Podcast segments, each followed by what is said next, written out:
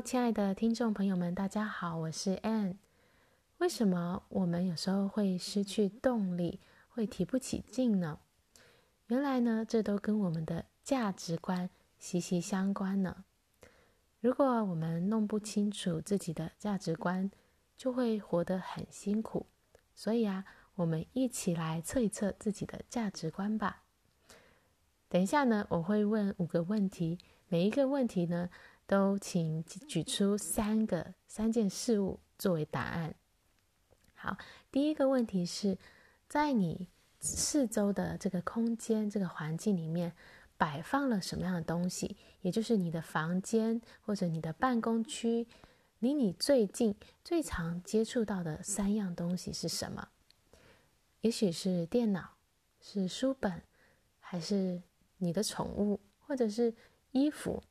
就是你最最常接触到三样是什么？再来呢，第二题，你花最多的时间在什么事物上？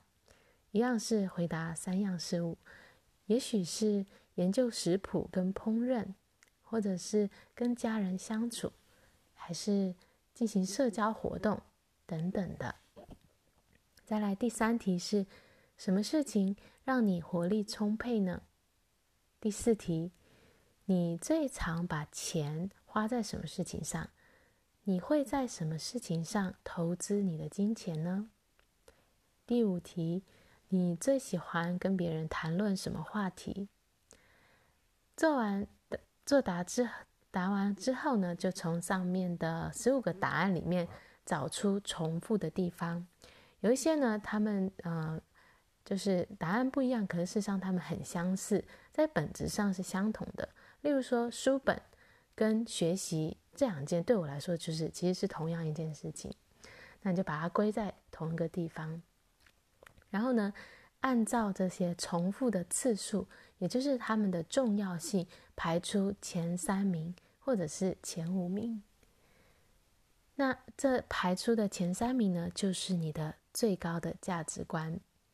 我们每一个人的价值观都是独一无二的。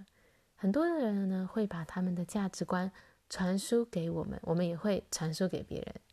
那我们就其实是很容易受到别人的影响，去做别人觉得重要的事情。但是我们要真正要思考的是，对自己来说，什么才是最重要的呢？如果是依据自己比较低、比较不重要的价值观来生活跟行事的话，我们会一直需要外在的动机，像是别人的肯定啊、酬劳啊、奖惩罚呀这些，来促使我们去做事情。这时候呢，我们的天赋啊也会沉沉的睡去。那如果呢，我们是依据自己最高的价值观来生活跟行事的时候，我们就会活得自在、满足，有源源不绝的动力，而我们的天赋潜能呢，也会被唤醒、被释放。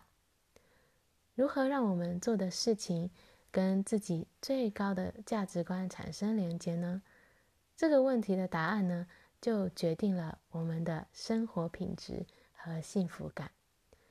你的最高价值观是什么呢？好，这就是我今天要跟大家分享的内容。希望呢，大家都能够越来越清楚自己的价值观。